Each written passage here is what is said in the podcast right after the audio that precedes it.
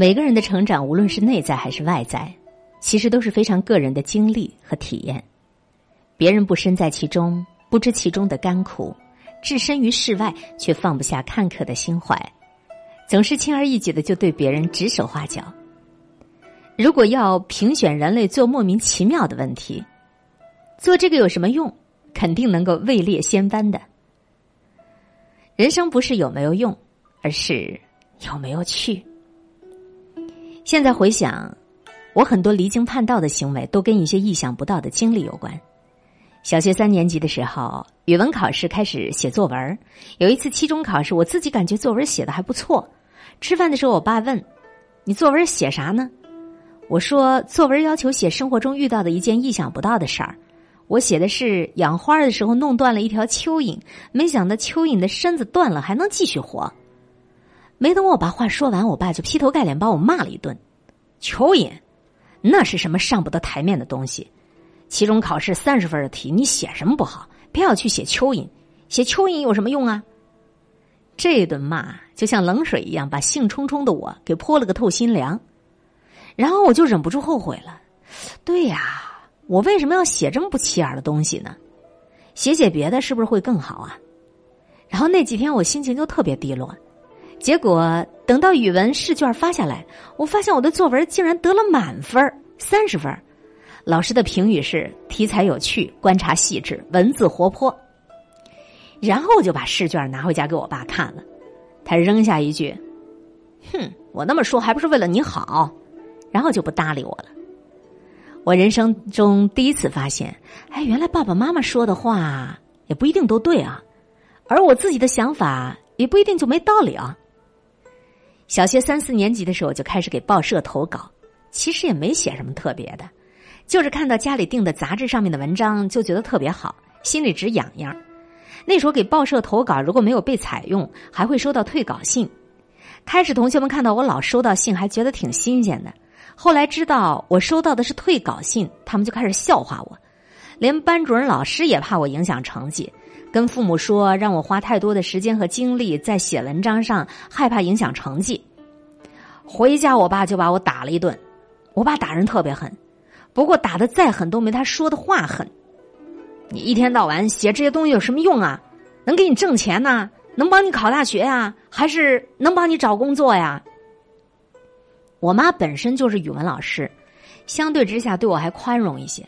不过在退稿信一封接着一封的情况下，也发话了。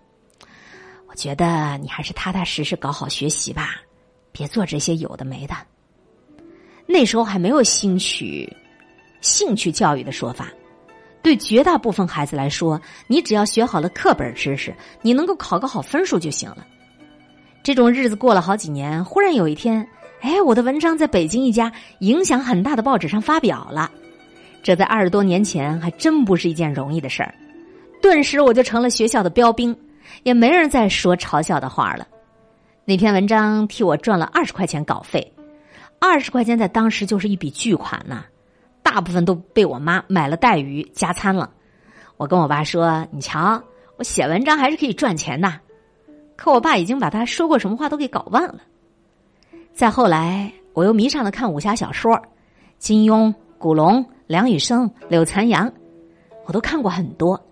有一次在课堂上偷看小说，还被老师抓住，被一通狠批。回家照例又是一顿揍。我爸还是那副论调：那么多课本不去读，你天天读这些书有什么用啊？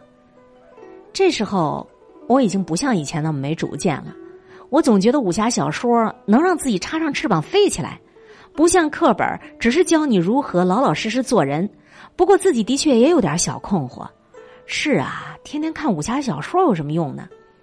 不过很快就有了答案。初中二年级的时候，市里搞了一个规模挺大的知识竞赛，每个队里必须有学生队员。我们学校就选了我。前几轮还好，没我什么事儿，都是其他两位老师出力。最后决赛几个代表队比分都是呈焦灼状态，我们跟另外一个队咬得很紧。关键时刻就来了一道学生抢答题，《天龙八部》是哪八部？这题面一出来，其他几个学校的学生队员都有点发懵。哎呦妈呀！我就跟恶狗扑食一样，摁响了抢答器。天龙八部是天龙夜叉啊，钱大婆阿修罗啊，迦楼罗紧紧那罗呃，摩呼罗杰。其他几个学校的尖子生们估计大部分都没听懂我在说什么。这这这这都是我从武侠小说里辛辛苦苦学来的精华呀。结果呢，我们得到了那次比赛的亚军。这个亚军彻底帮我解答了看武侠小说有什么用这个问题。不说别的，奖金都还有十块钱呢。所以从那个时候起，我便再也不拿正眼看这东西有什么用这种问题了。因为我已经发现这个问题根本就没有什么意义。比如我后来不就做到了靠写字儿在挣钱、在吃饭、在养家吗？实际上，人生的很多次突破和变化，它都是来自于你的异想天开，还有你周围人的不理解。零四年开始，我在工作之余写博客，很多人就说：“哎，你在网上写这些有什么用啊？”那时候网上写东西基本上就是自娱自乐，可是没想到博客它会风靡一时，还成就了我的第一本书。到了后来，我开始写故事，也有人说：“你写这些有什么用啊？”结果同样，我网上开了连载，出了书，我还卖了影视版权了。有一天路过奥林匹克体育中心，我一时兴起去报了一个击剑班。还有一天，我看着别人跑步腿痒痒，一时兴起又开始跑步，然后兴致勃勃的把经过写下来。别人看着看着，总会问一句：“这有什么用啊？”我说：“这个锻炼能健身体啊。”人家就会跟一句：“哎，除了锻炼身体还有什么用啊？”我彻底无语了。这年头，光是能锻炼身体这件事儿，不就非常值得一做吗？但凡是会引发别人疑问，这有什么用啊？通常都是很个人的事情，比如一个人的兴趣、爱好，有时候甚至就是你的一时心动，别人不能理解也算是正常。可是他们又总会问出这个问题，你呢？你是不是经常也在做一些被别人看起来这有什么用啊这方面的事情呢？能有什么用呢？生命中的许多事情，在你刚开始做的时候，你都会觉得这事儿啥用也没有。可是如果你干这事儿的时候，你觉得它特别有趣儿，我觉得有趣儿的事儿，应当就是挺有用的吧。我总是在想，能够随时问出你干这事儿有什么用的人，一定善于是把自己的生活和工作打理的井井有条、蒸蒸日上的吧？答案非也，真的是非也。事实证明，总是问别人：“哎，你干这个事儿有什么用啊？”这种人，他过得其实最一塌糊涂了。看你年少时写文章，问你这有什么用的人，他的功课未必超过你；看你年轻时跑步，问你这有什么用的，他的身体未必强过于你；看你中年了才开始学画画，问你这有什么用的人，他的审美未必高过你。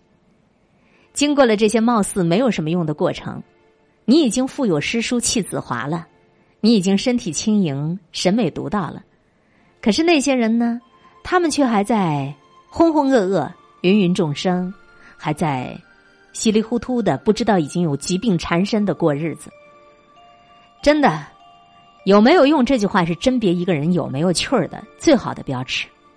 凡是喜欢问这个问题的人，生活中一定是无趣至极；而有趣的人从来不问这个问题。说到底，有没有用，其实是一种特别功利的想法。如果做事情一定要以有没有用来衡量，那清风的舒爽惬意。那美景的心旷神怡，那文字的引人入胜，那说话的陶冶情操，还有音乐，赏心悦目，所有这些心灵上的收益，能够用有没有用来衡量吗？